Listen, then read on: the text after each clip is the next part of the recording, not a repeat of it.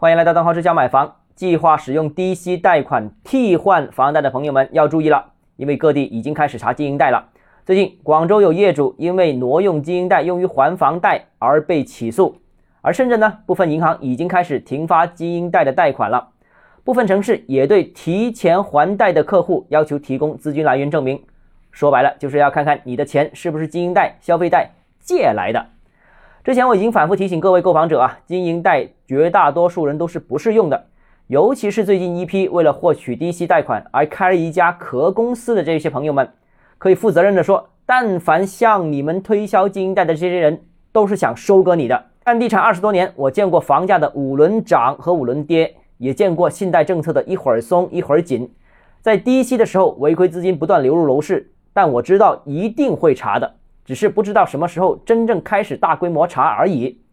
但是真要下功夫去查的话，这些违规资金七八成都是能查出来的。尤其是最近这些新注册的公司，我觉得基本上是逃不掉的。我说的都是切身的经验之谈，当然了，也未必有人爱听。